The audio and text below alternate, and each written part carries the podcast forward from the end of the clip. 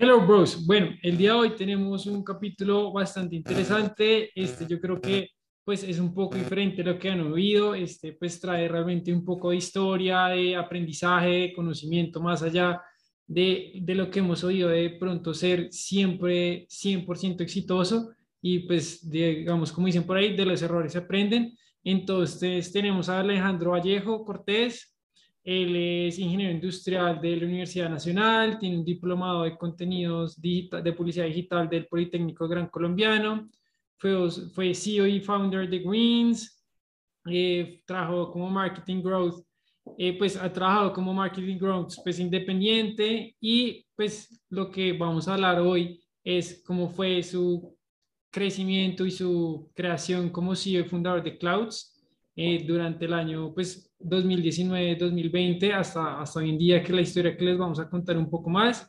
Pero pues bueno, dejamos que él nos cuente un poco más de, de su vida profesional, de sus estudios, cómo llegó a ese espíritu de emprendedor, sobre todo pues porque ha, eh, pues, ha trabajado más que todo de manera independiente, que es algo interesante que nos llama mucho la atención, que pues hace que él tenga como ese espíritu más emprendedor de pronto que, que algunos de los otros emprendedores que hemos tenido antes. Entonces, pues nada, Alejandro, bienvenido. Hola chicos y a toda la audiencia, ¿no? Muchas gracias a ustedes por invitarme. De verdad es, pues es muy gratificante que, que, a partir de un post en LinkedIn y mi intento de, de, siempre estar compartiendo lo que estoy aprendiendo y de, de contribuirle a las personas en, en, su proceso de emprender, que es una vaina obviamente dura, pues hayamos llegado a, a poder estar acá, ¿no? Y pues a, ampliar, a maximizar ese impacto pues, en, en, colaborar con las personas. Bueno, Alejandro, a mí, pues obviamente quisiera comenzar por ese post que se hizo viral, pero quisiera antes, pues, como entender desde cuándo fuiste emprendedor, desde el colegio, fue algo que nació después, en la época universitaria, como cuando dijiste, no, yo, yo lo que quiero es montar negocios, ser negociante. Sí, ¿cómo fue ese proceso? Como ese tema de las ventas, de eso, como no, es que en el colegio vendías dulces, llegas a la universidad y pues claro, digamos, la ingeniería industrial está un poco conectada como en temas de, pues de logística, de ventas, bueno, yo creo que la ingeniería industrial pues se mueve como todo ese campo de los negocios, pero pues ya emprender pues es, es otro paso adicional. Entonces, ¿cómo, ¿cómo fue todo eso? ¿Cómo fue? Bueno, lo primero es que yo no soy ingeniero, yo soy diseñador, que es más chistoso todavía, ¿no? Porque pues desde el campo del diseño, la formación en diseño y más que yo vengo de una universidad pública, está muy dada al arte. Eh, por más industrial que sea el diseño industrial, pues en Colombia no hay industria. Eh, y yo entré a estudiar diseño porque supuestamente quería ser diseñador de carros, pero yo no saco un pato de un dos, soy pésimo para dibujar. Cuando llegué a la universidad, pues, pues, me tocó afrontar eso y yo era de los que tenía que negociar con mis compañeros, pues como para que me ayudaran a, hacer los dibujos que yo no podía. En el colegio, no, mi, mi colegio no fue muy, o como cuando estaba chiquito, no fui como muy emprendedor, el negocio de los dulces, no. Algo que a mí sí creo que me formó más que como emprendedor, siempre me he destacado como líder. Eh, y es que desde muy chiquito, como desde los cinco años, yo estuve metido en la Asociación Scout de Colombia y eso a mí me formó desde líder y pues también siento que me ayudado o me ayudó un montón como a lidiar cosas de pequeñito que ahorita ya veo para atrás siento que me pues, que son brutales como por ejemplo el simple hecho de no portar un uniforme y que la gente se riera de uno y dijera no es que eso es para los bobitos que yo lo defendiera porque me gustaba eh, siento que eso me ayudó a formar mucho carácter. Eh, y bueno, y ya luego como más actividades escolares, y como, como siempre me destacaba, me gustaba como, pues como liderar. Llegué a la universidad, todo normal, siempre he sido deportista, también siento que eso me ayudó un montón en la vida. Y mi plan universitario era, no, pues yo eh, estaba entrenando en lucha olímpica, mi plan era conseguirme una beca para irme a Estados Unidos eh, y estudiar algo con prótesis para trabajar haciendo prótesis para, para deportistas. Me parecía súper bacano, había tenido una aproximación a la universidad, estaba súper enfocado eh, entrenando cuando un amigo me dijo, eh, ve, hay un evento que se llama Startup Weekend y yo vi que un man que es reteso, que se llama Alex Torrenegra, hablaba de esas cosas y, bueno, el man estaba reempapado de Torrenegra, eso fue como en el 2015, 2014 yo no tenía nada, ni idea, o sea, ni idea de que era una startup. Y yo le dije, bueno, ¿y eso qué es? No, pues que es como un campamento. Sí, ¿cuánto? Como no, tres días. A ver, muestre. ¿Y cuánto cuesta? No, como 90 mil pesos. Y te dan la comida, sí, dan la comida, la que da, todo. Y, está patrocinado por Google, por Coca-Cola. Y yo, pues, hermano, eso está, eso está como bacano, pues vamos. Entonces nos fuimos con dos amigos. Para ese momento yo estaba estudiando en Palmira, en la Universidad Nacional de Palmira. El evento era en Cali. Vinimos y no, fue un lavado de cerebro el berraco. Eso fue como el, el momento en el que la vida a mí se me, pues, se me dividió y yo dije, he estado perdiendo el tiempo. O sea, ¿para qué más estudio? ¿Para qué, ¿Para qué seguir con esto? Lo que hay que hacer es emprender y emprender en tecnología. Y literal fue como una cachetada en la cara. Ese, yo me acuerdo que ahí conocí mucha gente, pues, gente de, principalmente desarrolladores, eh, y empecé a entender pues como todo el alcance de tener, que genera como los casi superpoderes de lo que es crear, crear tecnología.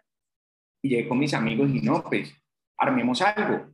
Como en el 2015 nos inventamos que Piel al Panda se llamaba, que en ese momento no había ni nacido Rappi y nosotros hicimos como que por WhatsApp la gente nos podía pedir lo que quiera, pero nosotros hicimos una cabeza de un panda en un casco de una moto en Palmira, que es una de las ciudades más peligrosas de Colombia, y entregábamos disfrazados de panda y no, pues nosotros estábamos toteados de la risa, nos pedían entregar comida, condones, eh, hacer tareas, una vez una señora nos pagó como para que fuéramos a, no sé, como un juzgado o algo así, a, darle un desayuno a un man que, era, que trabajaba allá y no, eso fue súper ridículo, pero pues fue muy chistoso. Eh, una vez también como a las 4 de la mañana la policía nos paró así y nos apuntó con un arma, ¿ustedes qué hacen?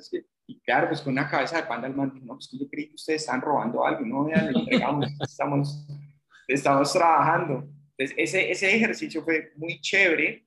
Eh, luego, por muchas cosas de la vida, yo me tuve que ir como a la fuerza de Palmira y yo dije, no, fue madre, a mí esto me gusta, el proyecto también se quedó quieto, yo me quiero ir para Medellín, eh, no había terminado la universidad, hice como un programa de movilidad y terminé la universidad como a distancia, por decirlo de alguna manera, y me fui con dos amigos que había conocido en Cali, que eran desarrolladores, y bueno, ellos tenían una empresa de hosting, allá yo estaba aprendiendo, pero estaba con la universidad, supuestamente yo tenía que hacerlo del Panda allá, porque en el diplomado, yo hice un diplomado con Mintic, conocí a un man que manejaba la cartera de inversión de los Santos Calderón, que era el presidente de la época, y yo le presenté los números del Panda y el man me dijo, no, hermano, se está haciendo brutal, y desde ahí él me hizo caer en cuenta de algo que creo que ha determinado mucho de lo que yo he hecho en mi carrera y es, es que usted con nada está haciendo mucho. El man acaba de invertir en, unos startups de la época y me decía, eh, yo, o sea, vos estás acá, ya estás generando métricas, yo estoy acostumbrado a que me vengan a buscar pelados de universidades privadas que vienen súper encopetados, eh, con un libro así de un plan de negocios sin una sola métrica y nosotros les damos plata y vos acá con las uñas ya estás generando tracción. El problema es que estás en un pueblito. Si me mostras exactamente lo mismo en Medellín o en Bogotá, yo te puedo dar mil, mil doscientos millones para que hagas eso y yo no. Pues, imagínense, pues uno en una universidad pública, que las diferencias son bastante diferentes, pues, bastante grandes, eh, que le digan eso y yo ya estaba como a dos semestres de acá la carrera y yo no, pues yo me voy a retirar.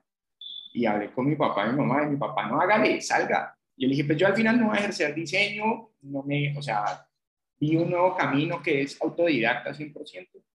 Eh, y mi mamá sí me dijo, como no, hijo, pues ni su papá ni yo somos, pues tuvimos esa oportunidad de estudiar. Eh, pues yo sí quisiera que se termine la carrera. Entonces ahí yo dije, como, ok, pues no, tienen toda la razón. Mi familia, pues no había muchos profesionales, solo creo que dos de, son como 12 tíos tengo en total, solo dos son profesionales. Entonces, digamos que, que si era como un hito. Eh, y bueno, voy a salir. Mi abuelo también, pues, era como una de sus metas. Mi abuelo, pues, siempre había estado enfermito, él había sido profesor. Eh, entonces dije, no, voy a terminar la carrera y así como se me ocurrió una, luego se me va a ocurrir otra. Entonces me fui a Medellín, terminé la carrera, eh, luego de Medellín me regresé, ya cuando terminé, estuve en mi casa en Popayán y empezó la vida independiente porque, digamos que es, curioso, pero también tiene su explicación. Porque independiente, uno, creo yo ahorita que por falta de conexiones y de contactos y de oportunidades. Yo estaba metido como en una temática interesante, pero al yo no tener más conexiones dentro de gente que me invitara a crear o a participar, de los proyectos que se estaban ejecutando en tecnología, pues yo no tenía entrada. Y me tocó el trabajo tortuoso, era de irle a vender a la gente lo que creía que no servía. Entonces, en el 2016, 2017, yo estaba hablando con la gente de marketing digital, de hacer landing pages, de adquisición, de growth. La gente no sabía qué era eso, o sea, y no le interesaba, o sea, era como que no, ¿para qué? O sea, yo cómo lo va a pagar usted es un peladito, ¿usted qué va a saber de eso? Eh, entonces, digamos que ahí fue duro y así me mantuve. En esa época yo estaba muy enfocado en, en volver al deporte. Yo soy así como muy radical y cuando conocí la iglesia del emprendimiento, como una vez le dije a un amigo, eh, yo dejé todo y yo era un man que hacía seis horas diarias de deporte y me subí como 20 kilos. Y dije, no, esto no puede ser. Entonces volví como a, a encontrarme a la casa eh, como en 2019 nació Greens, que fue, digamos, la base de Clouds. Y es que en esa época me dio por ser vegano y había comida vegana. yo estaba viviendo en Popayán, que es una ciudad súper pequeña, y era vegano, o sea, no vegetariano, era vegano. Y tenía un amigo que era vegetariano, que el papá tiene una empresa ya de software y con él hacíamos proyectos y hablábamos y somos amigos desde los cinco años. Y el hombre, pues, era como vamos a comer, pero ¿dónde? No hay. Ah, escucha. Y a mí siempre me ha gustado la cocina. Entonces yo entraba y hacía comida. Y él un día me dijo, vení, ¿por qué no, no vendes comida? Y yo dije, pues sí, ¿no? Y luego a jugar. Pues montar un restaurante cuesta plata, mucha plata, que pueden ser 20 millones, pero pues, yo no tenía un peso. Y eh, sin saber nada de cocina, oculta, o sea, eso fue 19 antes de la pandemia, rápido no había llegado a Popayán ni nada de eso. Y dije, no, pues yo voy a vender comida a domicilio. Y un día con 60 mil pesos compré unos panes, unos garbanzos, unas lentejas, una receta en internet. Hice mis primeras hamburguesas, una pauta pequeña en Instagram y salió el primer día, vendimos como dos, tres hamburguesas. O sea, vendimos, era solo yo ese, ese primer fin de semana. Y supuestamente Greens, como era súper ecológico y medio ambiente y vegano, entregamos en bicicleta. Entonces, imagínense ustedes a mí me tocaba recibir los mensajes por WhatsApp, cocinaba y salía a entregar en bicicleta. El primer fin de semana, bien. Ya cuando, como a Más o menos, ¿cuánto te demorabas en la entrega? Entre que te hacían el pedido pues, y... Pues dependía mucho. Popayán es una ciudad que el norte está distanciado de la ciudad como por un potrero y son, ponele, cuatro o cinco kilómetros donde yo estaba eso me podía tomar a mí 20 minutos ir hasta por allá al norte y con una loma que es como un kilómetro con una pendiente al 8%, que eso es duro, eh, y bajaba ya muerto, pero si era al centro yo les podía llegar en 10 minutos. Y pues con toda la, la ilegalidad y la agresividad del caso de, de ser ciclista urbano, de, de, tirarme por donde fuera para llegar rápido, eh, entonces volaba 10, 15 minutos, 20 minutos. Ya si era pues, más arriba, me demoraba más. Pero, pero Entonces, una pregunta. Antes, antes, de seguir, digamos, pues claro, tu, tu amigo te dice como, venga, porque no monto un restaurante, todo el tema de gana. Tú pensaste como, no, voy a primero a mirar qué tal es el mercado, que si realmente hay gente en Popayán como que me va a comprar esa comida.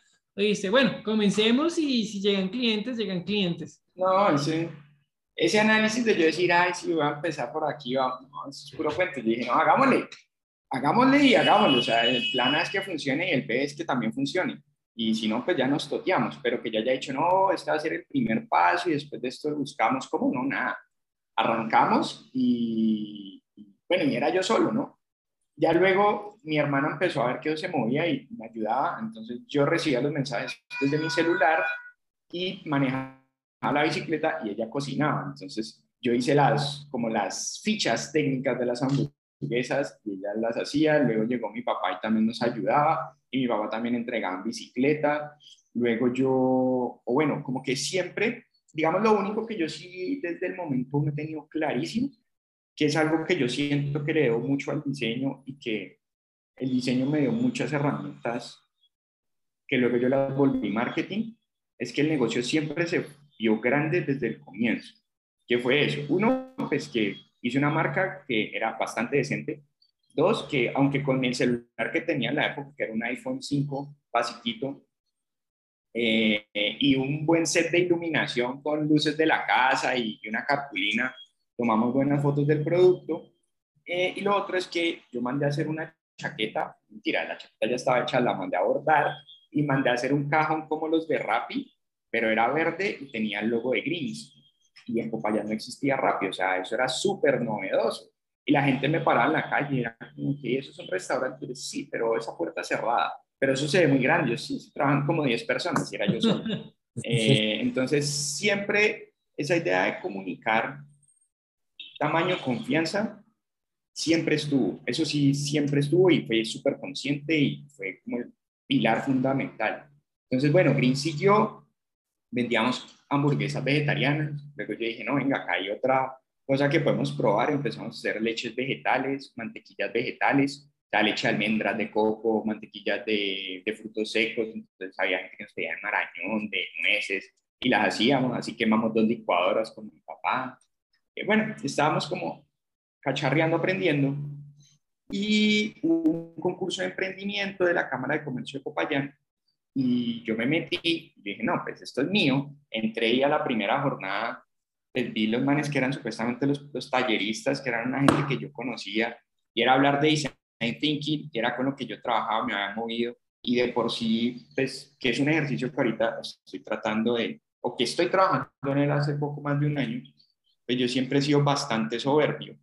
Eh, yo vi eso y vi el resto del proyecto y dije, no, ya, ya me gané esto. Y eran como 100 proyectos y yo, no, ya esto es mío.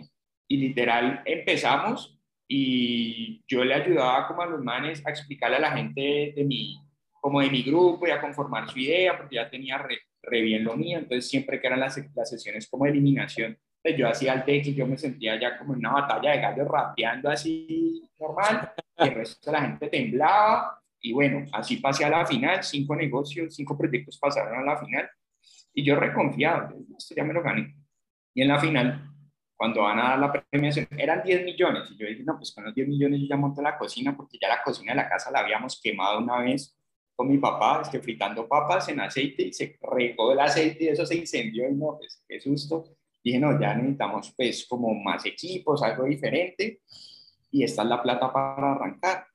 Y en la premiación eh, dicen, bueno, pues, eh, ah, bueno, lo mismo, sale el pitch, había que hacerlo en cinco minutos, yo lo hice en cinco minutos, me hicieron las preguntas, las contesté así pues en levitando y el resto de, de, participantes se echaron diez minutos asustados y yo, no, que pucha, o sea, esto es mío. Y ya en la premiación dicen como, bueno, hay que aclarar algo y es que es un concurso de ideas de negocio. Apenas yo escuché eso, dije, ya, baila, me pelaron, mm. porque yo ya tenía un negocio validado. Entonces, efectivamente, me dieron el tercer puesto y no era plata. Y yo, no, pues, baila, perdí mi tiempo. Eh, eso me bajoneó, pero en el concurso conocí a un amigo que él tenía el proyecto completamente opuesto al mío. Él tenía un proyecto de maduración de carnes y el man era, era es, chef y el man era el típico man así fan de los asados, chef gordito, bonachón, eh, y que a todo el mundo le quería vender pues el asado y y bueno, la pegamos muy bien con el man. Y su proyecto de maduración de carne se, se quemó en las primeras rondas, pero hicimos una buena relación. Y yo le dije, venga, pues, ayúdeme que usted chef, yo esto no tengo ni idea, revisemos a ver qué pasa. Eh, y bueno, después del concurso seguimos haciendo pruebas con él para ya mejorar el producto. En esa época Pigeon Meat salió a la bolsa. Entonces dije, no, es que hay que hacer un sustituto de carne, pero nosotros hicimos como 300 pruebas allá amasando garbanzos y lentejas pero yo me di cuenta que esto es química pura y dije, no, pues, o sea, tenemos de, de ser no le vamos a pegar a esto. Eh, y me fui a Campus Party. El proyecto seguía funcionando, me fui a Campus Party. Eso fue en 2019 y cuando volví de Campus Party, mi mamá tuvo un accidente cerebrovascular al día siguiente. Y yo me vine con ella desde Cali, de, perdón, de Popayán hasta Cali y estuvimos acá en Cali un mes. En ese mes Green se quedó solo con mi papá. Mi papá hacía todo lo que yo hacía al comienzo, entonces él cocinaba y él entregaba bicicleta. Yo bajé mucho como el trabajo digital, pues de mercadeo, que no era pauta, era ya más orgánico. Eh, y pues las ventas se cayeron, igual las ventas de Greens eran, no sé, 3, 4 millones al mes máximo. Eh, y pues en ese tiempo, pues yo ya estaba pensando qué, qué tocaba hacer con Greens. Yo ya había visto que el negocio vegetariano era muy pequeño, eh, me había dado cuenta que la gente compraba vegetariano porque era saludable, porque creía que era saludable, más no porque fuera vegetariano. Y yo quería algo más grande, completamente pues, diferente, escalable. Yo sí, digamos, esa visión de hacer algo escalable, gigante, unicornio, pues siempre la, la tuve en la cabeza. Y mi amigo, el que me incentivó, a, el que me dijo, venga, pues, ¿por qué no monta el restaurante? Un día me llama y me dice, ve, es que un man todo raro me escribió en Instagram eh, y estuvimos hablando y el man tiene como una empresa, una empresa de ropa, pero yo no entiendo bien qué hace y los manes tienen como plata, pero yo no sé, o sea, no le entendí y el man quiere que yo vaya y hable con él. ¿Y dónde está No, acá en Cali. ¿Por qué no vas vos? Y yo le digo, pues sos mi socio y, y, charlan. Resulta que mi amigo, que su papá tiene una empresa de software, él estaba pues metido en Bitcoin y en criptos y él estaba hablando de eso por Instagram en 2019. Y este otro man, que es un man empresario, que le llamaba la atención pues todo eso novedoso, no sé cómo diablos me encontró en Instagram y vio que ese chino hablaba de eso, le llamó la atención y me invitó, entonces no quiso ir, voy yo, ah bueno, reviso la dirección y estaba, no sé, a 15 minutos, 10 minutos a pie de la clínica donde está mi mamá, entonces dije, no, pues cómo no voy a ir, está acá al lado, fui, llegué, eran dos tipos ahí, me llega mi hermana a que me acompañara, eh, y me empiezan a preguntar, bueno, ¿usted qué hace? ¿Qué es Bitcoin? Y yo pues, les empiezo a contar lo que yo sabía que era Bitcoin, todo eso. Y en ese momento yo estaba armando, yo estaba aplicando a Rockstar con Greens. Entonces yo tenía el deck y todo de Greens y tal, y que para crecer y que la comida del futuro y que el futuro es vegano. Y les empiezo yo a mostrar eso. no, eso me empiezan así a abrir los ojos y aterrados eh, pues de lo que se había logrado y de la visión del proyecto. Entonces en ese momento uno de ellos me interrumpe y me dice, vení, yo te quiero hacer una pregunta, ¿en qué momento vos vas a mirar desde arriba y a decir, yo ya estoy donde quiero estar? Yo le dije, pues no sé, pero yo creo que cuando saque una empresa bolsa, uno se, coge la cara y me dice como que, está quebrada la visión que vos tenés, qué bacano, ta, ta, ta, bueno, ¿en qué va a hacer mañana? Vení, volví. Y eh, me dijeron como, mira, nosotros podemos invertirte a vos para que ejecutes eso, pero también tenemos una empresa que creemos que hay mucho que se puede hacer. Me empezaron a contar de la empresa, un modelo de negocio brutal, y me dijeron, ¿a vos te parecería chévere venir a trabajar a con tiempo y tratar de hacer las dos cosas en paralelo? Yo les dije, sí, de una. Entonces, prácticamente cerré Grinza en Popayán, me vine a vivir a Cali a finales de 2019 a trabajar con ellos. Estuvimos haciendo un tema pues, de rebranding, de cambiar la identidad de la marca, eh, abandoné un poquito lo de Greens. Yo tengo una pasión loca, pues, como para aprender cosas nuevas todo el tiempo y empecé a aprender de la industria, a hacer otras cosas, bueno. Y en esas, en 2020, eh, que se suponía que ya teníamos que empezar a ejecutar, pues llega la pandemia. Y pues hacer una empresa de, de moda que vendía moda, pues entra la pandemia, el pánico se toma la empresa eh, y los servicios digitales empiezan a, a disparar. Entonces yo dije, no, pues yo de acá me voy a un lado, yo no quiero ser una carga, y, y yo monto una agencia y me llevo a uno de los pelados que trabajaba ahí, que era diseñador, y el man era diseñador gráfico. Entonces, muy chistoso porque yo soy diseñador, pero yo siempre, algo que me parecía muy gracioso es que los diseñadores siempre se creen como que es la mejor profesión del mundo y que aplica todo, pues, y que nada sin diseño funciona, y con el caso de Apple. Y eh, yo le decía a Jorgito como que ves que vos sos diseñador gráfico ahí, pero pues es un trabajo barato, o sea, aprendí a crear, pasaba algo más grande y le empecé a lavar la cabeza y claro, eso no me copió. Y montamos la agencia y Jorge está casado y tiene, está casado y tiene una hija y yo no, pues yo soy un man así solo y loco y yo hago que nada la gana ando por ahí. El man no, claro, la agencia arrancó, nos iba más o menos bien, luego no nos fue tan bien, eso era pandemia y, y le mandábamos como, no sé, como un millón, millón doscientos a Jorge y Jorge con eso se tenía que mover y yo era como, pucha, ¿qué estoy haciendo con la vida de este man? Y en medio de la pandemia, pues digamos que la, la agencia se estabilizó un poquito y como en agosto me llama el que había conocido la Cámara de Comercio. Entonces yo sabía que él estaba vendiendo hamburguesas desde la casa y más, yo le pedía y el producto era bueno. Me dice, vení, yo quiero que vengas a mi casa y, y, y charlemos. Y yo, bueno, fui. Ahí ya habías dejado de ser vegano. Ahí sí, yo dejé de ser vegano en la pandemia, porque en la pandemia volví a mi casa y, ser vegano vegetariano es muy difícil, pues cuando no todo el mundo está en la misma onda. Claro. Porque pues tocaba hacer comida para todos en la casa y pues decir, ay, es que yo no como de eso. Pues yo lo vi más desde el lado resabiado y lo otro es que yo no era vegano, yo no era veganasi, así de que no, güey, pucha, es que hay que ser vegano y es que los animales y es que el amor al planeta y la contaminación, no, o sea, de verdad estaba en la onda más por un tema de salud y de rendimiento. Siempre también he tenido como una obsesión por el high performance en todo, deportivo, eh, personal, intelectual. Entonces yo veía que eso era como algo que estaba trendy en el tema del high performance, entonces lo empecé como a explorar. Entonces ya dejé el veganismo a un lado, ya de todo. Entonces, listo, en agosto me llaman, voy a ver a la casa y yo pensaba que el man hacía hamburguesas como yo hacía mis hamburguesas, que literal eran la cocina de la casa con las ollas de mi mamá. Y no, este man había comprado un equipo semi-industrial, una plancha que tenía una mini freidora, había adecuado la cocina y me dice como, ya, yo tengo esto montado, pero estoy mamado porque estoy solo y pues yo no sé cómo crecer ni cómo vender. ¿Por qué, por, qué no revivimos Greens? Me dijo. Acá podemos hacer las dos cosas, revivámoslo y yo me encargo de cocinar y vos te encargas de crecer.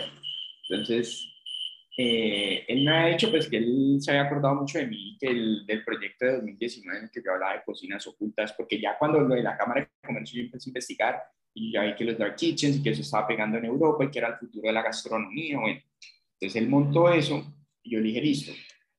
En ese momento yo ya estaba planeando regresarme a vivir a Cali con la agencia porque digamos ya estaba despegando.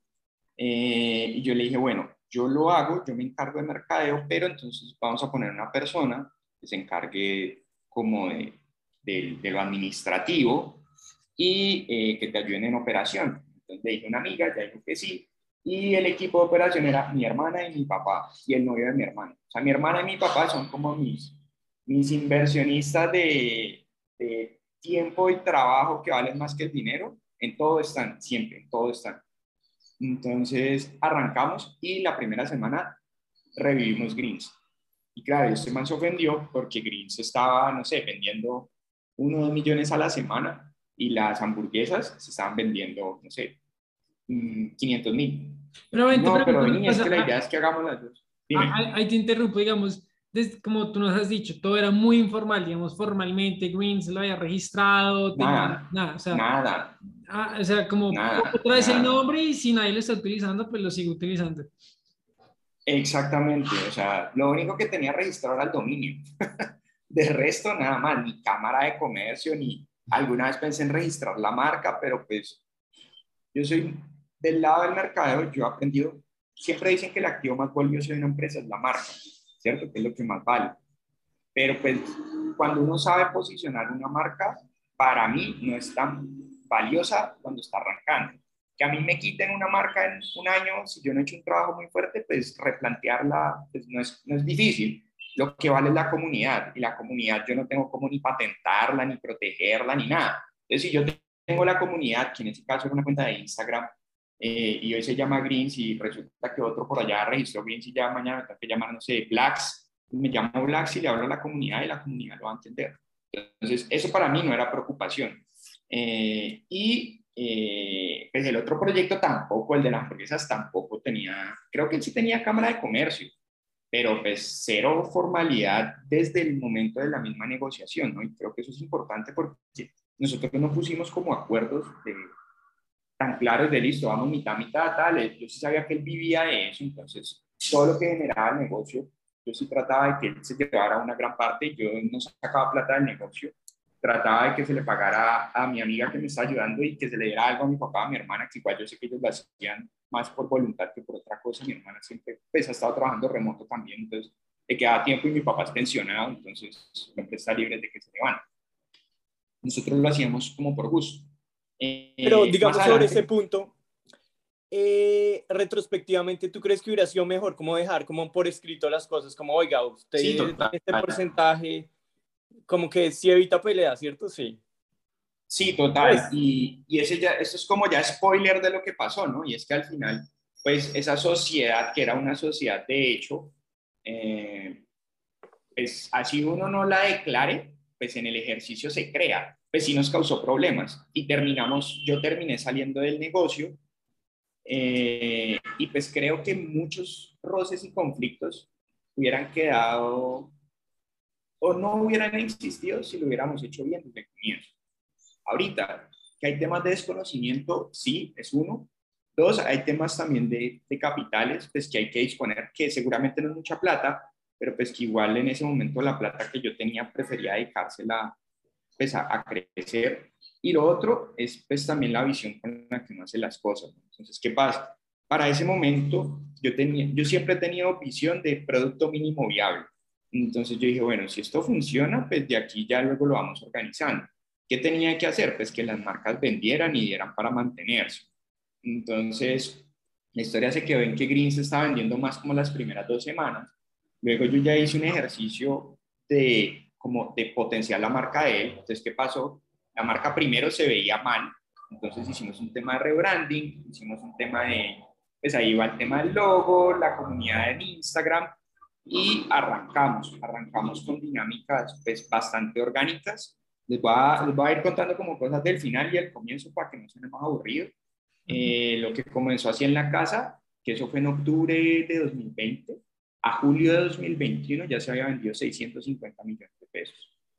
Eh, en ese momento, cuando estaba arrancando, pues ni idea, o sea, todo, todo iba así normal. Para vender esos 650 millones en todo el tiempo, o sea, entre octubre y julio, solo invertimos 3 millones 200, ¿sí? 3 millones 200 en pauta. No se invirtió más. Todo el trabajo fue 100% orgánico era de mucho de gestión de la comunidad, era lo que yo hacía y como mi rol de marca. Entonces arrancamos a crecer y pues la marca hamburguesas, hamburguesas es un producto de mayor mercado que hamburguesas vegetarianas que le estás pegando algo chiquitito. Eh, el negocio empezó a pegar, el primer mes vendimos como 7 millones, el segundo como 16 eh, y en diciembre vendimos 26.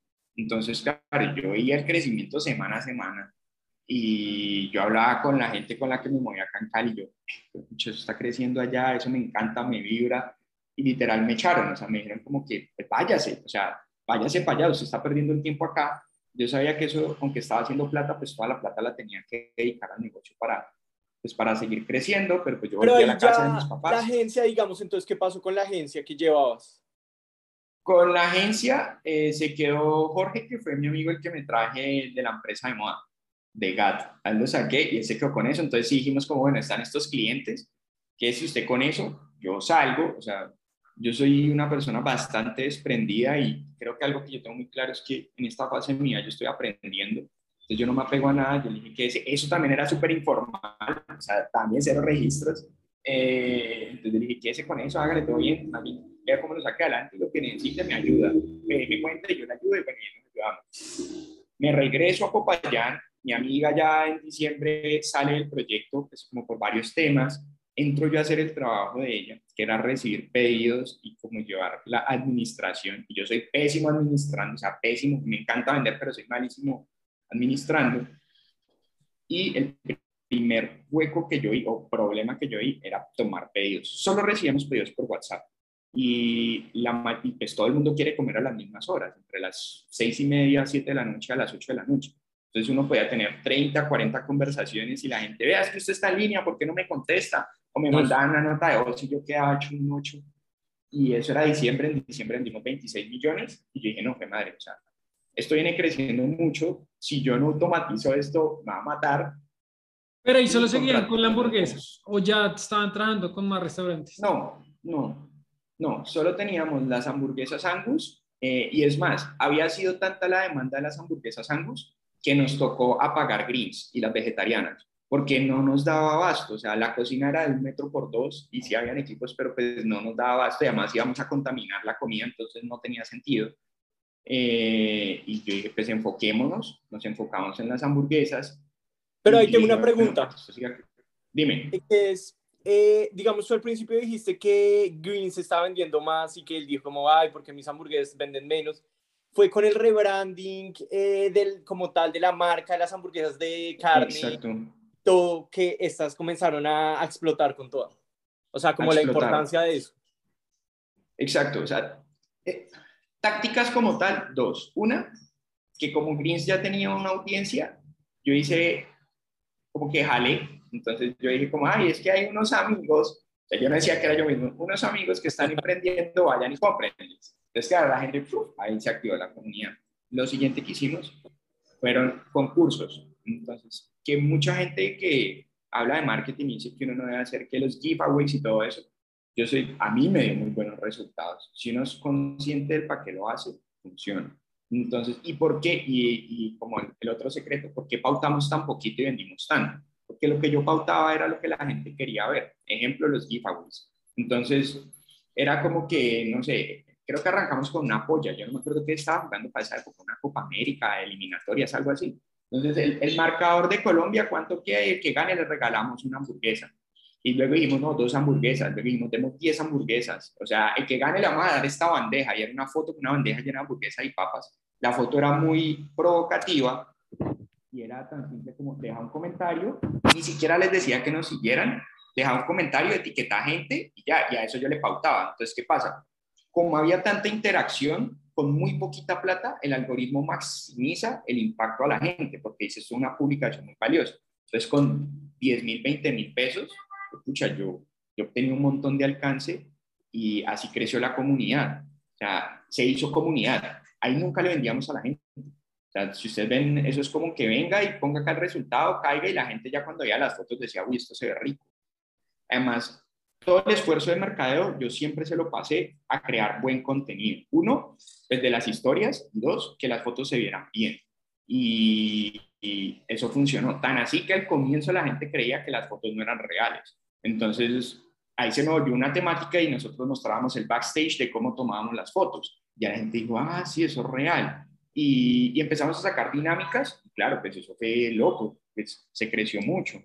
Y en, en, diciembre ya a finales yo monté un sistema POS con el que ya llevamos control de los inventarios, supuestamente, era más control de las ventas, que fue donde yo siempre hice ejercicio. A mí solamente me interesaba crecimiento y ventas, más porque mi visión siempre fue hacer como startup y yo sé que en ese momento ser rentable, ser, no sé, eficiente no era lo importante, era demostrar tracción y ahí estuvo mi foco. Ya más adelante me encanta que fue mal hecho de mi parte.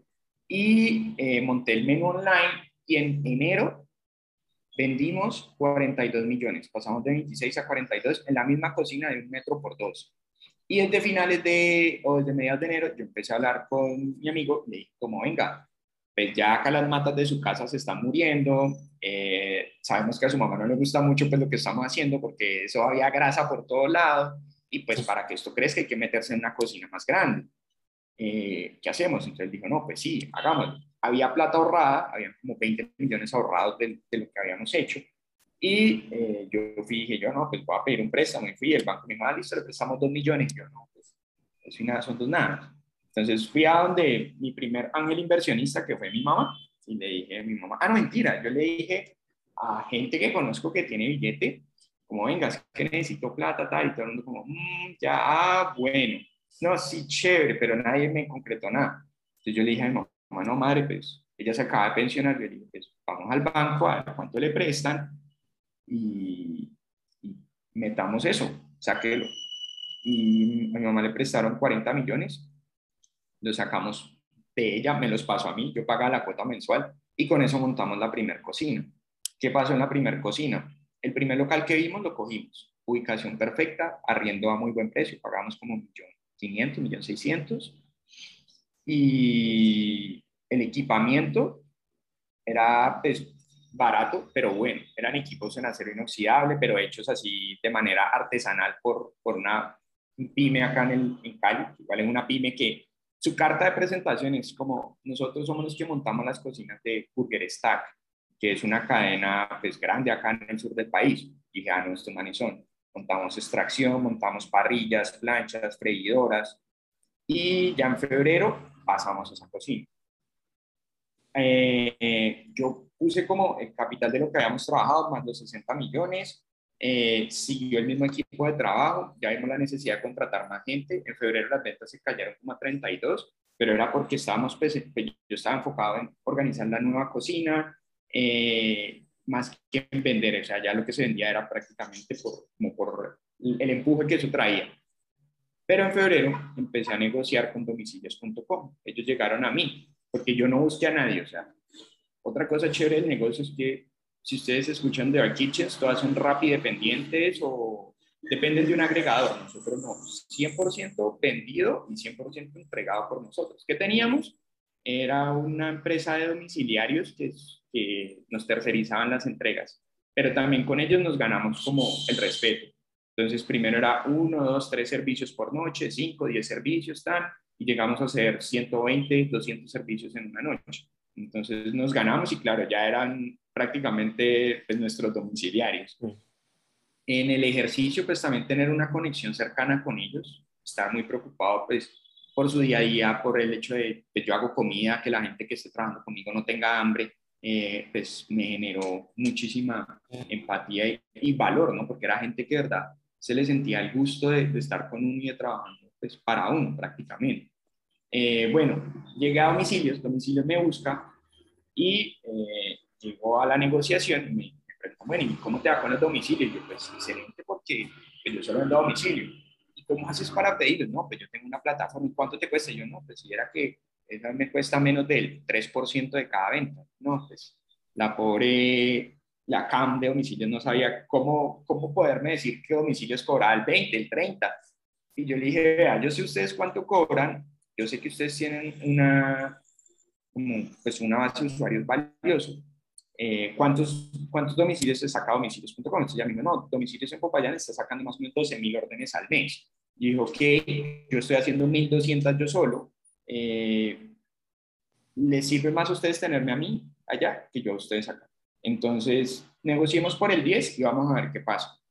Me dijo, listo, yo entro con una comisión del 10, pero encuentro desde domicilios un, un tema de los subsidios que ellos tenían de los cupones y yo empiezo a mandarle los cupones a la gente por Instagram y esa vaina empieza a crecer que da miedo. Entonces, ¿qué pasaba? Domicilios.com hacía cupones, como por ejemplo pollo frito, que es el equipo de mercadeo allá, dice, vamos a mover la categoría pollo frito, saquemos el cupón pollo frito para que los usuarios compren pollo frito. Pero el cupón pollo frito servía para cualquier categoría. Entonces, apenas Alejandro daba cuenta de un cupón que era pollo frito, yo llegaba y lo bajaba y se lo tiraba a la gente por Instagram. Y yo le hacía creer a la gente que la plata, que el cupón yo se lo regalaba, no domicilios. Entonces yo les decía, vayan a domicilios.com, usen este cupón y cómprenme hamburguesas a mí. Y el cupón era pollo frito. Claro, todo como gran parte de lo que ellos querían que se traccionara pues, para pollo frito se estaba transaccionando en hamburguesas en Popayán. Y eso era un problema. Yo sabía que eso era un problema y yo era consciente de él, pero yo dije, no, pues acá yo tengo que darle hasta que me jodan. Y como dos meses, tal vez un poco menos después, ya me atacaron y fue como, no, usted está haciendo fraude, lo bloqueamos de los cupones. Pero ese también fue el momento en el que domicilios.com más creció, más rápido creció en Popayán. Y de eso ya era pedido, ya desde Uruguay me bloquearon y la CAM que conocía mi trabajo, que luego pues nos terminamos volviendo pues bastante cercanos por el trabajo porque ella veía todo el potencial que tenía el negocio y me tiraba una promo, me decía, hagamos esto y yo de una, mejoremos así, la tirábamos y traccionaba súper bien. Me decía, no, pues yo sé que vos no estás haciendo fraude, pero pues es que ellos no saben cómo pararte. Se decía, pues es que es apenas lógico. Yo hice las, los cálculos y yo les quité como 25 millones en cupones en poco más de mes y medio. En comisiones, ellos me quitaron, yo vendí en total, perdón, como 130 millones, con esos 25 y en comisiones de eso eran como 13 millones masiva, daba como 17.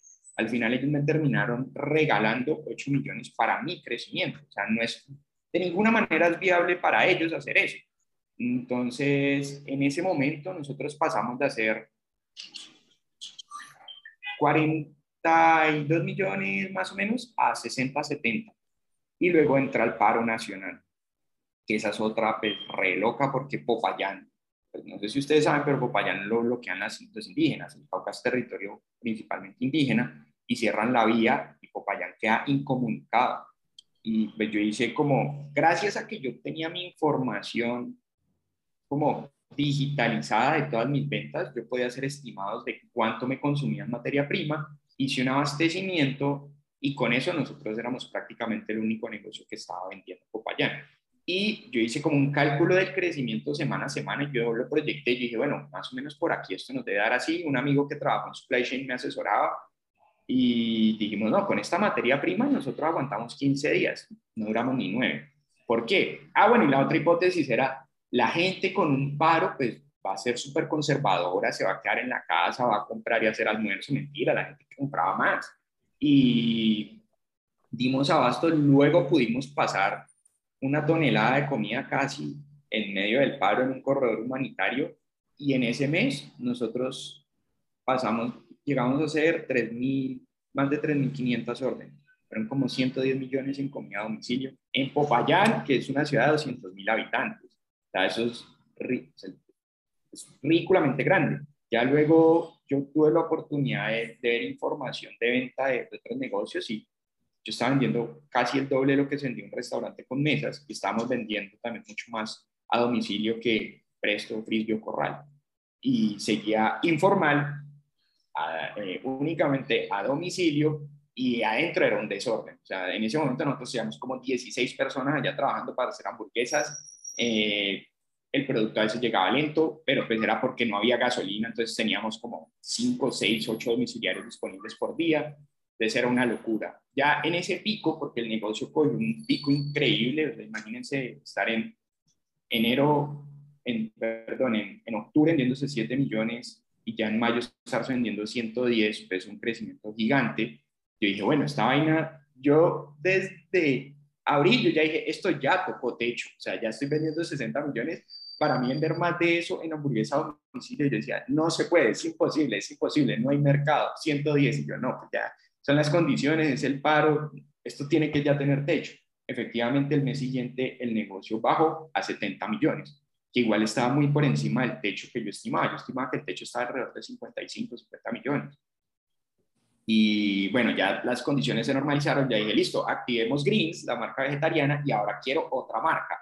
Saquemos pollo frito empezó el desarrollo de pollo frito eh, y las ventas empezaron como a caer de hamburguesa porque pues ya se empezó a reactivar la economía, la gente empezó a comprar en otros lugares, a salir, pero con greens, con la de pollo, logramos nivelar junio, julio en 75 millones. Y ya en ese punto, pues yo ya dije, pues pucha, o sea, ya tengo muy buena atracción, o sea, ya dije, acá ya hay fit, o sea, este, este negocio es súper viable, está muy bien montado, yo quiero crecer, quiero más marcas. Entonces voy a ver en la cocina y pues la cocina está especializada para hacer hamburguesas. Entonces cuando empezamos a hacer el pollo frito era en el mismo, la misma freidora en la que hacíamos eh, las papas, se fritaba el pollo. Entonces ni la calidad de las dos era mala. Entonces dije, bueno, necesito otra freidora. Ya luego dije, no, pues que yo quiero hacer comida mexicana, es que yo quiero hacer sushi, es que yo quiero hacer pizzas, es que yo quiero hacer ta, ta, ta. Hice una lista como de 30 marcas y en ese momento, mentira, como desde abril, marzo, yo empecé a hablar con Andrés Cajiao, que es cofundador de Torre Conales Torre Negra, y Andrés era mentor mío, ¿no? El, el man también era aterrado y me decía, como hermano, no creo usted todo lo que está haciendo allá, y yo contándole cómo estábamos pasando un camión cargado de comida medio de un paro indígena, el man se reía mucho. Me dijo, yo conozco un man que es asesor de, entre otras marcas, Robin Food, que es el lugar más grande de cocina ocultas de Latinoamérica y el man asesora restaurantes como la parrilla boyacense en Bogotá y bueno, un montón así en Latinoamérica. Me dijo, si quieres yo hablo con él para, para que te asesore. Hablamos con el hombre, le pagamos una asesoría y empezamos pues, a ver que el negocio mío era un desastre, o sea, no estaba haciendo plata, era puro desorden y que para volver a, o para llegar a las 30 marcas, pues yo tenía que montar una cocina completamente diferente. Eh, entonces, en ese punto, pues con el socio que habíamos arrancado, empezaron a haber roces. Cuando la demanda se incrementa, él supuestamente estaba en un rol de operación, pero no sabía qué hacer, se estresaba mucho, no soltaba lo que tenía y eso lo empezó a enfermar. Y el man terminó enfermo mal, como en junio, julio, así casi de hospital, o creo que se hospitalizado y todo. Y yo dije, no, pues, o sea, esto no va. O sea, este man, si tiene una cocina y mi meta es tener 5 mil, y está mal, pues, o sea, con 13 infartos se muere. Y yo dije, además necesito plata y pues de verdad, pues el man no vibra a la velocidad a la que yo voy, no, no, vamos, no estamos visionando lo mismo, pues esto hay que acabar. Como yo ya me había metido la idea a la cabeza de que esa cocina no me servía y pues que yo quería algo completamente diferente y que mi falencia más grande era el equipo, yo empecé a reclutar un nuevo equipo eh, para montar el proyecto y levantar plata. Entonces, pues yo hablé con él y, yo le dije, pues viejo, esto acá, usted se sale, yo me salgo. Entonces, él siempre había tenido el sueño de tener un restaurante. Digamos que ahí difería la visión, ¿no? y es que él había tenido un restaurante y se había quebrado porque él no había sabido cómo traccionarlo.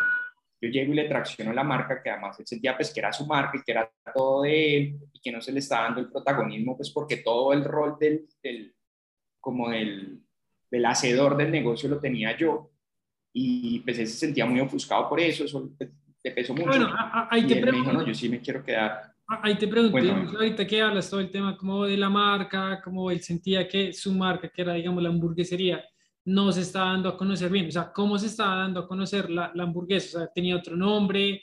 O, o sea, no, no, no, sí, era la misma marca, o sea, era la misma marca, solo que él la había comenzado en su casa, él supuestamente le vendía a sus amigos desde hacía más de cuatro años bajo el mismo nombre, pero él tampoco tenía un registro de nada. Entonces, en medio de la, yo sabía que eso era reinformal, y en medio de la informalidad de todo eso, yo le decía como que, Dios, es que esto, esto, haga de cuenta que usted y yo estamos casados sin estar casados. Es como cuando usted se va a ir con la novia, porque ya empecé a documentarme y ya, o sea, la mitad de esto a mí me pertenece.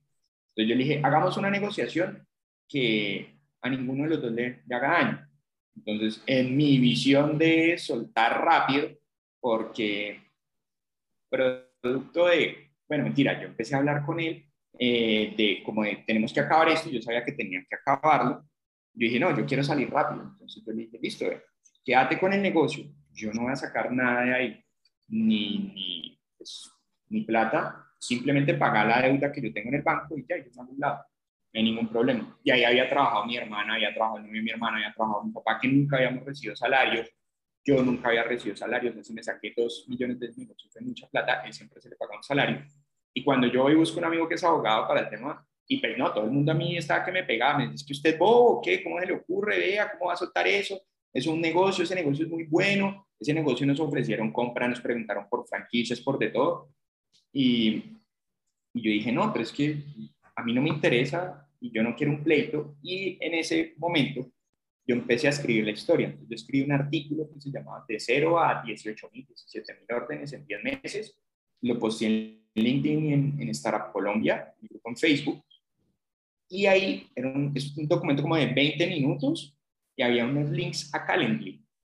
Y yo le decía a la gente, si usted quiere charlar conmigo para que lo asesore o quiere invertir, pues agente. Yo hablé como con 15 personas y todos eran iguales, o sea, todos eran emprendedores, casi todos gastronómicos. Eh, una vez me escribió una gente de un grupo gastronómico de Bogotá, de la zona T, así regomelos, y yo, pero pues nada, o sea, solo para charlar. Y a la última llamada que me entró, y yo tengo acá los correos y todo, que lo chicaneo, me agendó una persona. Y yo solo vi que tenían en calendario, entré a la reunión cuando yo era un señor ya mayor, grande. Y yo, eh, está salido de, lo, de lo que yo vengo acostumbrado. Ay, hola, ¿cómo estás? ¿Cómo te llamas? ¿Y tú qué haces en Clouds? No, pues dice todo tal, empecé a contar la historia.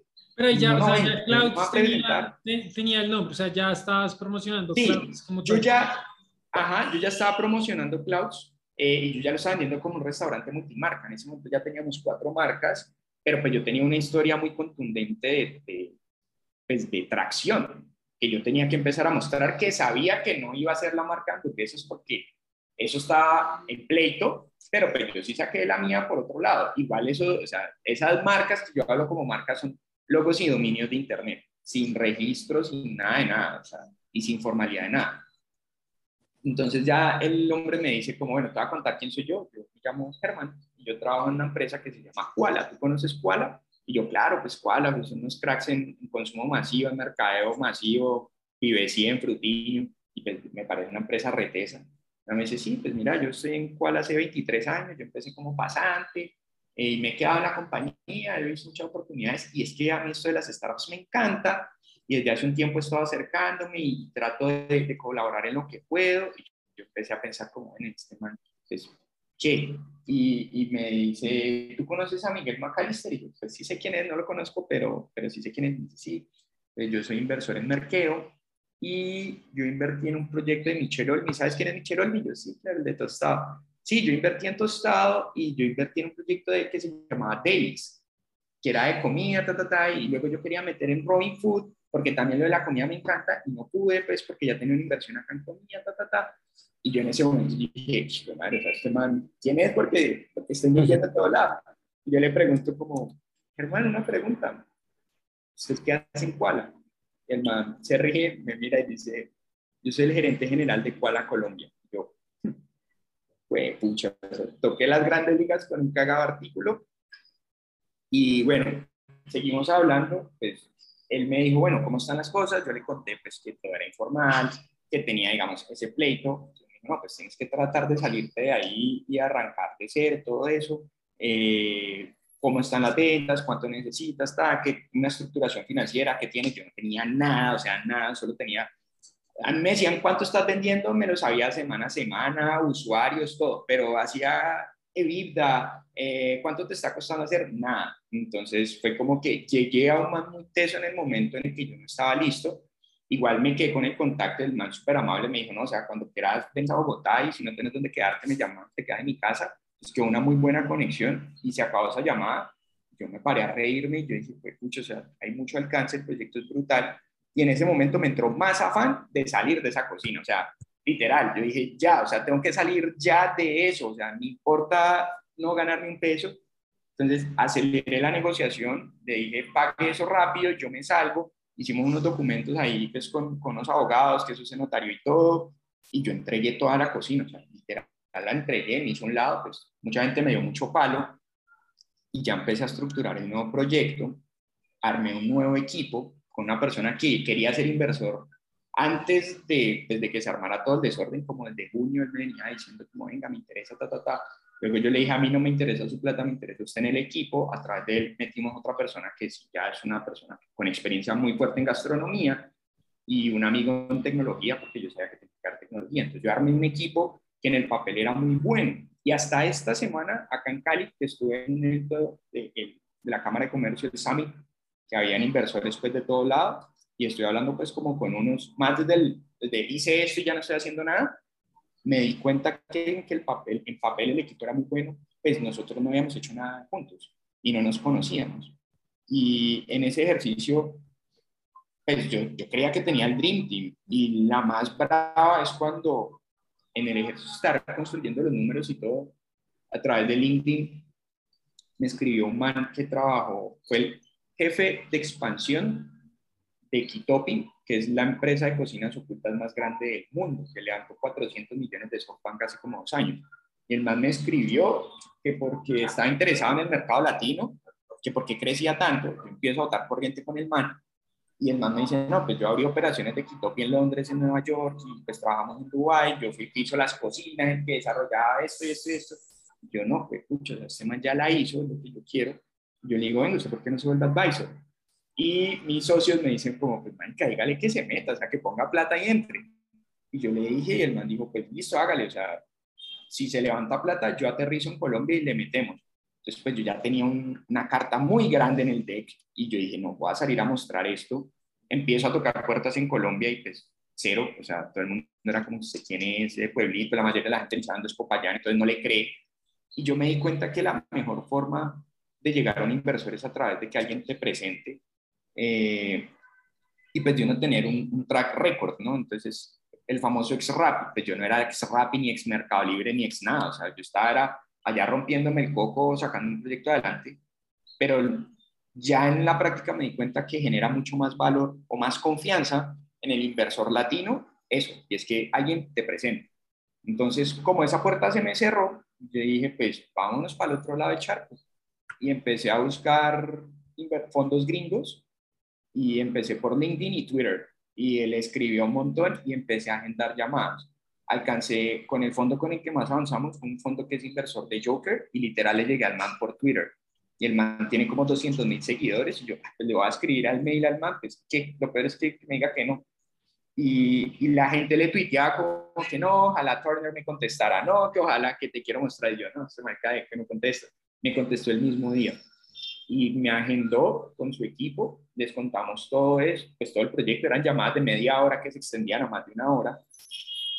Y al final me dijeron como, pues que no, porque era muy temprano, que es como la excusa que todos los fondos le dicen a uno. Y en el fondo yo siento que lo que mató el proyecto, que igual también me pasó, porque acá también hablamos con varios fondos de Latinoamérica, es que yo había vendido la atracción. Entonces, por el afán de yo salirme rápido para empezar algo nuevo, vendí lo que generaba valor. Entonces era como, no, está brutal, ¿cuánto está vendiendo hoy? No, pues no estoy vendiendo nada porque estoy arrancando de cero.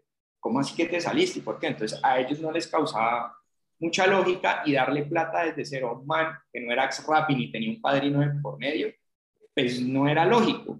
Entonces ahí el proyecto como que se cayó, ya luego empieza todo este tema pues, de crisis económica, la caída también de las apps de delivery, el desplome de bolsa, y yo digo, escucha, ¿qué voy a hacer? Y al ver que no teníamos, o, o pues al tratar de, de, llegar a la gente, o de pertenecer a donde yo no pertenecía, pues porque mi network no es valioso, universidad pública, eh, Popayán, súper super desconectado, yo dije, no, pues voy a tocar las puertas de la gente que sí conozco. Y empecé a tocar puertas pues, de gente con la que había trabajado y digamos que salieron inversores, pero pues que no son los bicis que te dan plata para quemarte, sino es alguien que dice, listo, yo tengo plata, yo te puedo poner 100, 200 millones, pero pues no es plata que al man le sobre. Y además de gente cercana, entonces ya decía, no, pues que ya recibirle plata a gente cercana para un proyecto en el que hay mucho riesgo por todo lo que está pasando, yo dije, yo prefiero no hacerlo porque, pues, más como por la relación. Eh, y yo dije, eh, muchachos, pues, así como yo ya llevo tres años dándole a eso, pues hay que ser muy conscientes y, pues, no va más, o sea, no va más de que levantar plata de cero está muy difícil. Eh, no somos reconocidos dentro de la industria, nos va a valer el doble y pues ahora hay mucho riesgo. Si hubiera sido un fondo que me hubiera dicho, listo, ¿usted cuánto necesita? Yo 300 mil dólares y hágale, tómelo, estaría en esas porque yo sé que el fondo tiene plata para perder, pero ya si plata de, de Friends, Family and Foods, yo dije, no, pues pueden ser muy full y todo, pero pues no, o sea, no, no, no, no me da. Y en eso quedó el ejercicio, entonces ya hablé hace que tres semanas con el equipo y, y hablamos, pues no, muchachos, pues no, no le sigamos botando corriente porque es un desgaste, o sea, el desgaste es muy frustrante uno querer hacer las cosas y que no se Por otro lado, pues yo estaba dedicado tiempo completo a eso, pues yo no, no tenía otro ingreso. Entonces, me tocó empezar a hacer asesorías y cosas así. Pues dije, no, pues, o sea, no, no le veo forma, no le veo forma, abandonamos y ahí fue que nació el post, ¿no? Entonces, justamente del, pues, del ejercicio de ser consciente, que yo un año trabajando en eso, pues con el tema del ego, la conciencia, conseguí una coach. Y en el ejercicio de ser consciente pues, de qué nos faltó, me faltó un network. O sea, me faltó network, me faltó conocer inversores, me faltó conocer más founders que me presentaran en el momento en que yo necesitaba hacerlo. Y yo dije, no, pues tengo que apostarle a LinkedIn. Y yo soy buen marketer. Dije, no, pues apostemos a LinkedIn. Empecé a escribir, el artículo pegó, ahí aparecieron ustedes, ahora estamos conversando acá. También me invitaron a otro podcast. Eh, hablé con, con un man que tiene también como 20 restaurantes en Colombia. Estamos viendo proyectos. La semana pasada estuve en el Summit acá en Cali, también conocí Retesa. Y estoy dedicado al ejercicio de, networking, a tratar de dar mucho valor. O sea, me encanta hoy, por ejemplo, estoy hablando con una chica que tiene un proyecto también en Food Tech y que está buscando co-founders. ¿no? Yo dije, no, pues yo no estoy para meterme de cero ahí, a, oh, perdón, no es tiempo completo, pero pues yo sí le puedo servir de advisor. Ya me comí mucha caca en el ejercicio y conozco mucha gente y y así como empecé por mercado, ya hace un montón de la operación y hasta del equipamiento de la cocina, entonces más bien negociamos algo y no me pague. O sea, tiene como equity ahí por, como por inversor en conocimiento y eso es lo que estamos viendo. Pero bueno, de esto me sale una pregunta. Que ese es como súper resumido. Me sale una pregunta muy importante y es, digamos, de todo lo que nos has contado, todo el tema de la informalidad, digamos, obviamente nosotros como abogados, pues nos llama mucho la atención. ¿Qué aprendiste de eso? O sea, digamos, con el tema del socio, el registro de la marca, la cámara. Bueno. O sea, digamos, tener todo eso y sobre todo, pues tú que comenzaste en la pandemia, de pronto al estar el Estado formalizado ha algunos beneficios, sobre todo pues el gobierno da como beneficios, las cámaras de comercio como no, venga por su apoyo económico, empleados, todo eso, de pronto eso hubiera dado pronto un poco más de respaldo al momento de buscar los, los inversores, ¿O, qué piensas? Sí, muy seguramente sí, pues porque, por ejemplo, el socio con el que yo empecé la nueva fase de Klaus, el 2.0, que les conté que iba a entrar como inversionista. Él acaba de terminar MBA. Ya ocho años, más de ocho años administrando una empresa familiar. Y el man era el que me decía, o sea, pues sí, chimba, hice 600 millones, pero pues todo eso es informal, o sea, nadie le pagaba salud, ni pensión, ni, o sea, si es viable el negocio y me hacía preguntarme eso. Entonces, sí soy muy consciente de que eso pudo haber ayudado mucho, sea, haber sido formales, pero también siento que puede haber sido una barrera para poder mantener el crecimiento como crecimos. También soy consciente de que si hubiéramos arrancado formales, pues digamos que haber roto la relación, terminado la relación, hubiera sido menos doloroso, definitivamente. Y pues de ese aprendizaje me quedó tan claro que con el nuevo equipo de, de trabajo, yo tengo las AS, tenemos vestings, tenemos hicimos cartas de intención, un safe, hicimos todo, pagamos como, no sé, como 7 millones de pesos en temas legales porque me quedó así el aprendizaje de que, bueno, papá, si va a arrancar algo, métale a eso. Le metimos y el proyecto no murió y se quedó con toda la documentación lista. Entonces, unas por otras, ¿no? Al final, y creo que esta semana también me quedó súper claro, al final lo más valioso es ejecutar y accionar entonces, por un lado, ejecuté y accioné, pero no tenía el soporte legal. Y de este lado quise hacer las cosas también, que me costó mucho ejecutar. Entonces, ahí hay que encontrar el, sweet point de eso y, saber cómo hacerlo bien, ¿no? Porque pues yo estaba expuesto a un montón de riesgos. O afortunadamente nunca nos pasó nada, pero donde alguien se corte un dedo y sea el pulgar, pues prácticamente yo quedé jodido de por vida. O que un domiciliario se accidente, yo quedo jodido de por vida. Y eso eso también a mí me ayudó a salir del negocio, porque decía, no, pues, pucha, esto va a haber un chicharrón con la Diani, donde un mando esto le dé por demandar y yo mejor salgo de acá. Entonces, pues sí, o sea, perdí plata, pero pues también me ahorré un montón de, de riesgos.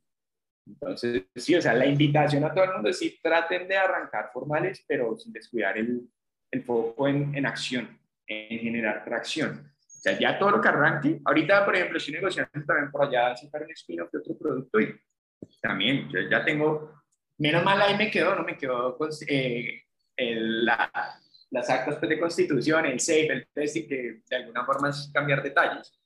Y yo dije, ya, o sea, ya todo lo arranco por ahí. Entonces, sí, lección aprendida. Yo tengo otra pregunta y es eh, con relación, porque yo también llegué a ti viendo ese post viral de LinkedIn y es un post que llama mucho la atención porque muestras como la vulnerabilidad y aunque a mí no me guste como el concepto como de no lo logré o de fracaso, aunque no creo que pues por toda la historia que sea un fracaso, sino más bien un proceso. Entonces mi pregunta a ti era como, ¿por qué crees que en Latinoamérica, en Colombia, llama tanto la atención como como eso, como que creen que el que es emprendedor es porque a la primera la logró y no, no entienden bien que pues es un, un, camino de subidas, bajadas, de que al final lo importante es el aprendizaje. Como qué sensaciones tienes acerca como de ese, ese rechazo al, a, a fallar en Colombia, como a la sorpresa y como, wow, hay alguien que está aceptando que fracasó, no sé. Sí, pues digamos que solo te puedo hablar del caso Colombia porque yo en mi vida he ido a Ecuador, es lo más lejano. Eh, pero yo siento que algo que nos pesa mucho es que nosotros somos una sociedad muy mostrona, muy exhibicionista, y eso uno lo ve pues, en, el, en el Instagram, pues que uno siempre ve que la gente quiere o, está subiendo las fotos lindas, pero no las fotos feas. Y todo el mundo quiere vivir la vida bella, y el mundo no es así, o sea, esa conciencia a nosotros nos cuesta un montón como sociedad y puede ser que uno le esté formando eso desde chiquitico, de que uno siempre lo están haciendo verse bonito y puede que sea algo que le pesa mucho más a las mujeres y es que ellas tienen como unos estándares de belleza más altos. Entonces yo siento que eso nos pesa mucho como sociedad. Por eso creo que el fracaso, como que el estándar de belleza que sufren las mujeres, no lo podemos sufrir nosotros desde el lado, no sé, eh, de empleabilidad o de, de emprender entonces, creo que es súper cultural, súper cultural, y ahí el ejercicio es de acompañar a la gente. Lo que yo les cuento, o sea, para mí es un montón de aprendizajes. O sea, yo hice el post más porque estoy en un ejercicio de, de networking, pero para mí en ningún momento ha sido una pérdida. yo soy muy consciente que a lo que yo quiero llegar me puede tomar 10 años, ya llevo 6, y me puede tomar el doble porque yo no nací en una familia pues, como prestigiosa. El 80% del éxito de una persona lo define el lugar donde nace. Y yo nací en una clase bastante media, más bien tirando a baja, con padres sin educación, formado en universidad pública sin contactos, también va a costar el doble. Yo soy muy consciente de eso y creo que a veces a todo el mundo nos falta un montón y a mí personalmente me faltan toneladas. Y es, es eso, es, trabajar la conciencia, ¿verdad? Vamos a ver que, que, duele y que el ejercicio es aprender. Yo tengo una frase que a, todo el mundo le digo y es que yo nunca pierdo porque siempre aprendo. yo no estoy enfocado en ganar. Para mí, pues, ¿qué es ganar? No, sé, o sea, sí, sí quiero tener negocio exitoso y todo eso, pero la ganancia más grande para mí es el aprendizaje. Total, clarísimo. Ahorita yo no estoy enfocado en la plata, estoy enfocado en en aprender, porque es más, y uno se pone a ver estadística y es, ridículo. Los emprendedores exitosos tienen más de 30, 35 años, están alrededor de los 40, yo tengo 28, digo, me falta mucho, o sea, me faltan 12 años todavía de aprendizaje si me voy del lado de la estadística. Entonces, dejar de, de, pelear esa carrera de las ratas, como nos llaman algunas personas, y uno serse consciente de que vamos a tirarla largo, pensar en el long term algo que me ha servido mucho para eso es leer.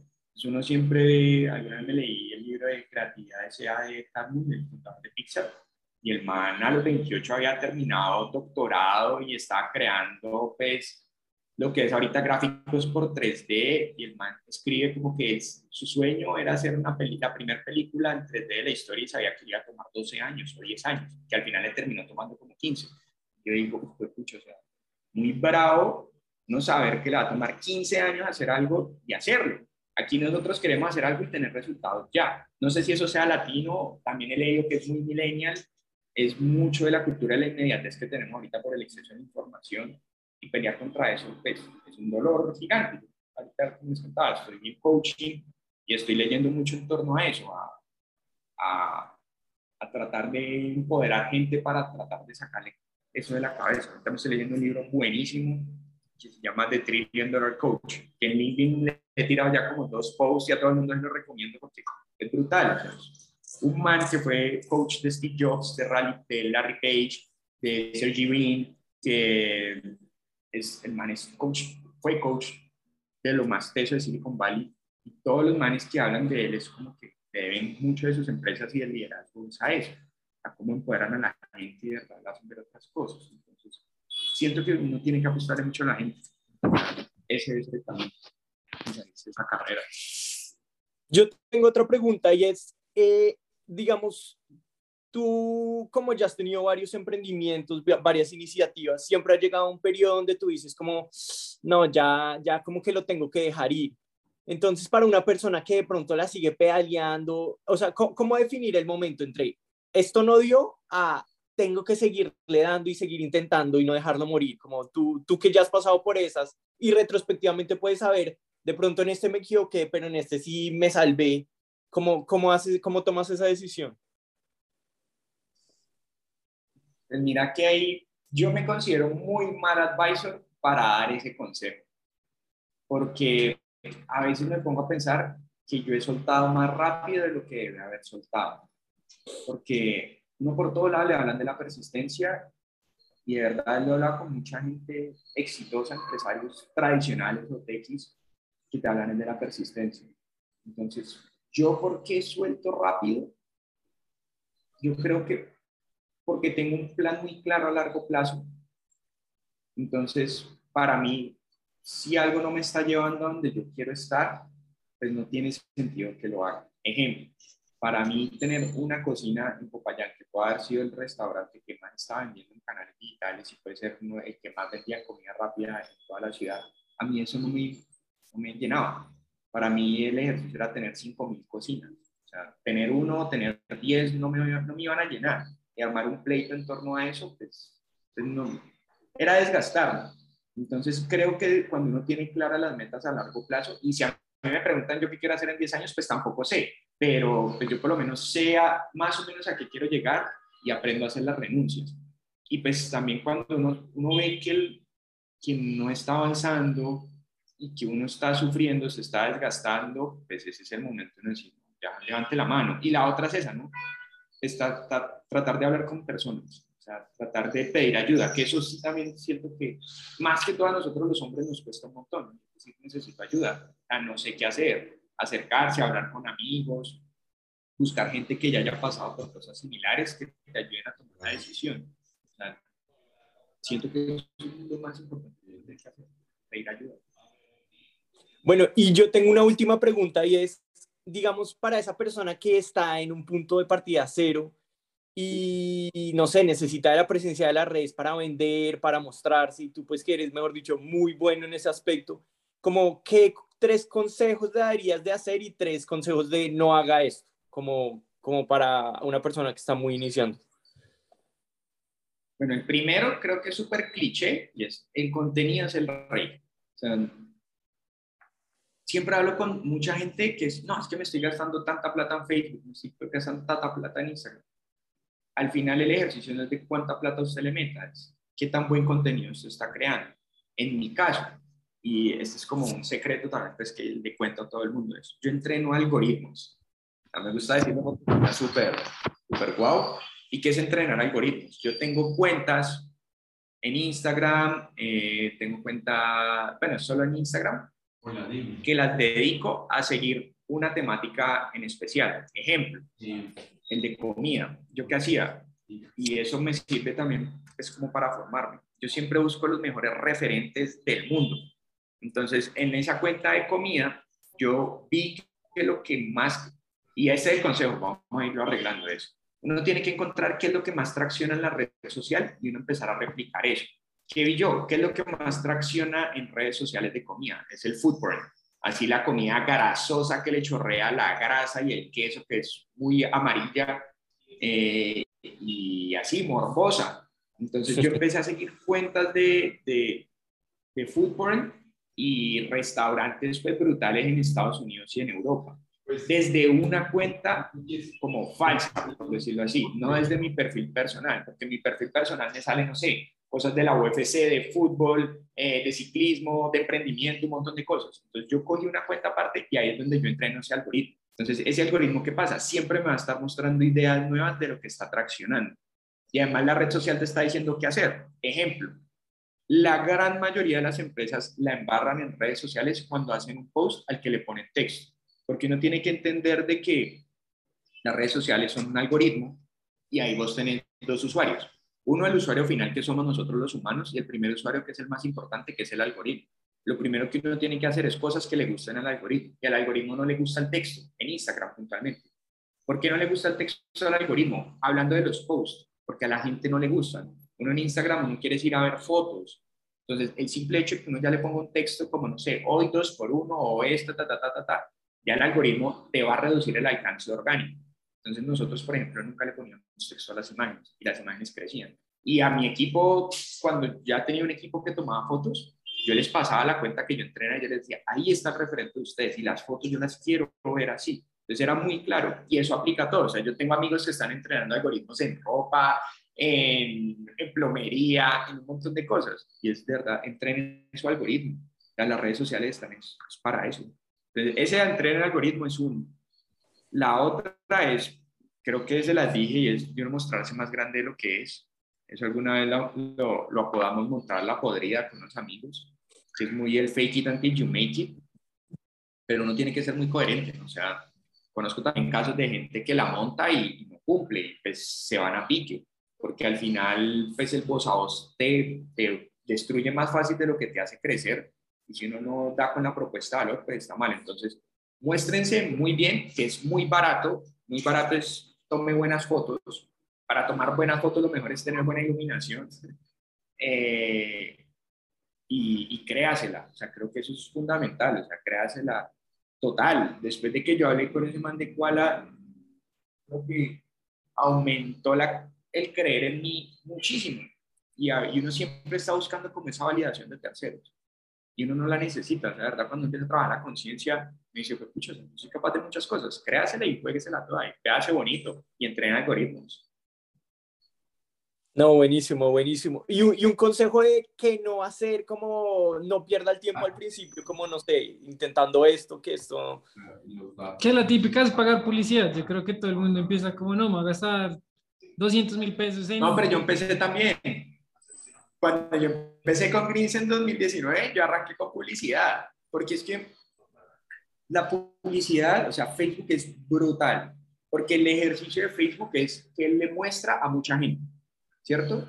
Entonces, ¿por qué el contenido es el rey? Porque es que si lo que usted le está mostrando a mucha gente no es sexy, pues chao, está perdiendo la plata. Por eso es que la mayoría de la gente siente que pierde la plata, porque el problema está en el post. Y toda la gente se enfoca en, no, que sí, que la optimización y entonces que hoy, que la hipersegmentación y que el público y el remarketing, que yo no sé qué, cuando el problema está en el post y en el copy. O sea, el poder del copy es increíble, es increíble. Vale mucho más aprender a escribir que aprender hasta hablar. Así se las pongo, pues, para, en cuanto a, temas pues, de, de mercadeo. Entonces, eso sí es vital. Yo, no, yo no les diría no pauten, o sea, más bien aprendan a hacer buen contenido. ¿Qué no les diría? Que yo, por ejemplo, siento que es algo que yo no he hecho, que no lo he necesitado y que mucha gente cae en ese error, es lo de los influenciadores. no se metan en influenciadores o con influenciadores si no saben o no están listos para, para trabajar con ellos. Que es lo mismo, el influenciador al final es lo mismo del, del algoritmo, te va a mostrar a mucha gente si lo que haces ahí no es atractivo, vas a perder la plata. O si uno no está listo para eso, pues también te va a traer un montón de demanda y te va a hacer quedar mal. Entonces, pues, el tipo juega foco en, el, pues en, en, entender sus capacidades. Pero a ver, ¿quién no hacer puntualmente en redes? digamos, ¿qué opinas de, de comprar, comprar, seguidores? No, no, pésimo. Lo sabíamos. Pésimo, pésimo. Porque ahí va otro, como otro tip, ¿no? Es la validación, como hacer mercadeo, para mí el buen mercado tiene que estar orientado a las ventas. Y las ventas son un ejercicio de creación de confianza. ¿Cómo crea uno confianza en Internet? Y que es algo que uno hace de manera inconsciente y que a veces es consciente. Y es, uno entra a una página, por ejemplo, a mí me gusta montar bicicleta. Yo voy a comprar, no sé, un jersey para montar bicicleta. Y yo entro a la página y la página tiene 200 seguidores. Yo voy al post y tiene 3 likes. Eso no genera confianza. Me dicen, no, pues esto, ¿qué tal que...? Y además solo recibe pagos por Nike. Yo, no, y si yo le mando la plata de ese man que se pierde y yo pierdo. Si ya uno ve que la página tiene, no sé, 5.000 seguidores o 1.000 seguidores, pero los posts tienen 120, 200 likes y uno entra y es gente real, no es gente por allá de la India, eso ya a uno le genera confianza. ¿Cómo nos gastábamos la plata de los 3 millones 200 que nos vendimos, eh, que nos gastábamos en publicidad? Atrayendo likes, likes a los posts que creábamos. Yo lo único que pautaba era engagement, porque es un hack a la cabeza de las personas. Entonces la cuenta no tenía más de 5.000 seguidores y los posts tenían más de 300 likes. Entonces, ¿qué es lo que la gente piensa? No, eso es brutal, manica. O sea, y además era gente de la ciudad. Entonces vos entras ahí y ves que están todos tus amigos que le han dado like porque les salió publicidad de eso. Ellos caían en la trampa. Entonces llenaban las imágenes de muchos likes, de mucha interacción. Y eso es un validador de confianza. Entonces la gente hace el cálculo. No, si tiene 5.000 seguidores y tiene 500 likes, pues pucha, eso es brutal, porque una página normal de 5.000 seguidores tiene 15 likes. Entonces, así era como nosotros usábamos el presupuesto y literal yo con 20 mil pesos me traía 200 likes. Y a mí lo único que me interesaba era hackear la interacción. Entonces, orgánico podía tener 100, 120 likes, igual ya era alto. Métale 20 lucas y lleguemos a 500. Entonces, todos los posts siempre tenían mucha interacción, mucha interacción. Y ahí le jugábamos a la cabeza de la gente ya es un juego puramente psicológico. Y eso aplica también a cualquier industria, a cualquier marca. Entonces, funciona. No sé, o sea, la verdad no sé qué decirles que no sé. No, pero ya, ya nos has dado bastante. Con eso que está más que bien. Eh, pues yo no tengo más preguntas, no sé, Mateo, si tenga alguna otra. No, no, yo creo que ya todo lo que nos contó Alejandro, toda su experiencia, todos esos tips que la gente pues debe saber y pues no, es que nada como, pues sí, puede que suene feo como el fracaso para aprender y pues que tú tienes una meta muy clara que es, la tienes, pues digamos, no sabes a dónde quieres llegar, pero sabes que quieres llegar muy alto y eso es muy importante. Entonces, pues como ese speech que la gente oiga de que debe seguir su sueño, pues es muy importante para la gente que nos oye. Y Alejandro, antes de que se nos olvide, la gente dónde te puede seguir, como en redes sociales, para pues seguir tu contenido y recomendaciones y pues seguir todo el proceso en el que Pues, vas. Eso es bien chistoso porque yo cerré mi Instagram pues como por un tema de, de paz mental. O sea, siento que Instagram es una red social que siempre le está poniendo un estándar de vida muy alto y eso me está doliendo mucho. Eh, soy muy activo en LinkedIn.